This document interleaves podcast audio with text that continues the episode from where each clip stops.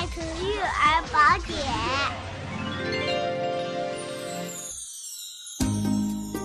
大家好，我是天津和睦家医院妇产科医生刘淑健，今天跟大家聊一下有关四维超声筛查的问题。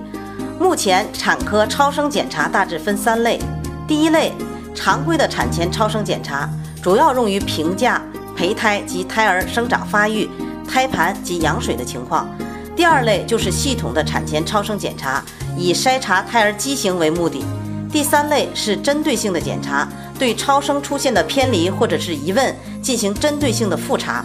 我们通常所说的四维超声筛查，其实就是系统的超声检查，是通过对胎儿宫内动态的监测，对胎儿头面部、四腔心结构等胎儿主要的脏器以及胎儿的附属物的筛查，旨在发现胎儿结构异常。分析胎儿的发育，测定胎儿的年龄等，一般认为在孕二十二到二十八周做四维筛查最为合适，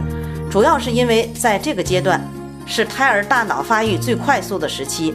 而且胎儿的结构已经形成，羊水充足，图像也比较清晰。